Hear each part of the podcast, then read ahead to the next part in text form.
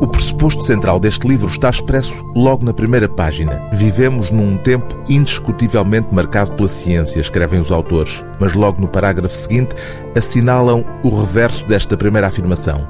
No entanto, e paradoxalmente, vivemos num mundo onde a ciência tem cada vez mais inimigos.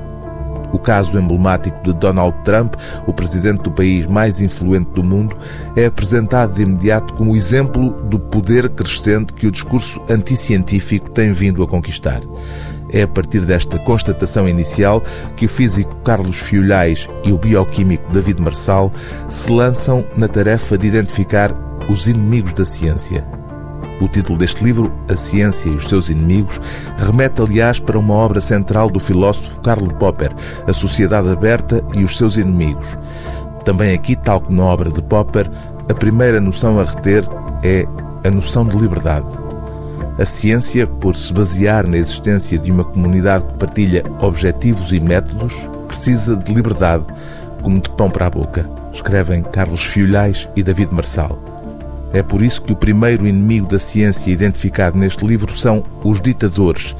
Seguem-se os ignorantes, os fundamentalistas, os vendilhões, os exploradores do medo, os obscurantistas e os cientistas tresmalhados. Sim, porque a anticiência, escrevem os autores, encontra-se por vezes dentro da própria ciência. A má ciência acontece quando os erros científicos cometidos por cientistas são intencionais ou não o sendo, não são reconhecidos pelo próprio quando apontados.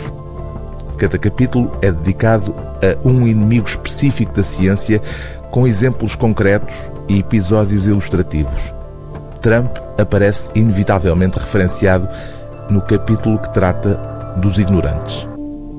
A ignorância de quem quer que seja, escrevem Marçal e Fiolhais, não é uma fatalidade, mas exige algum empenhamento do próprio para a ultrapassar e até lá um continuado esforço de contenção.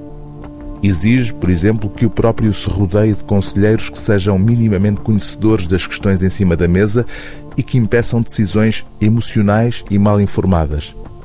O maior perigo da presidência Trump é a sua ignorância em assuntos tão importantes como a política internacional, a economia, a ciência e a tecnologia. Vivemos, de facto, num mundo estranho e perigoso. O livro do dia TSF é A Ciência e os seus Inimigos, de Carlos Fiolhais e David Marçal, edição gradiva.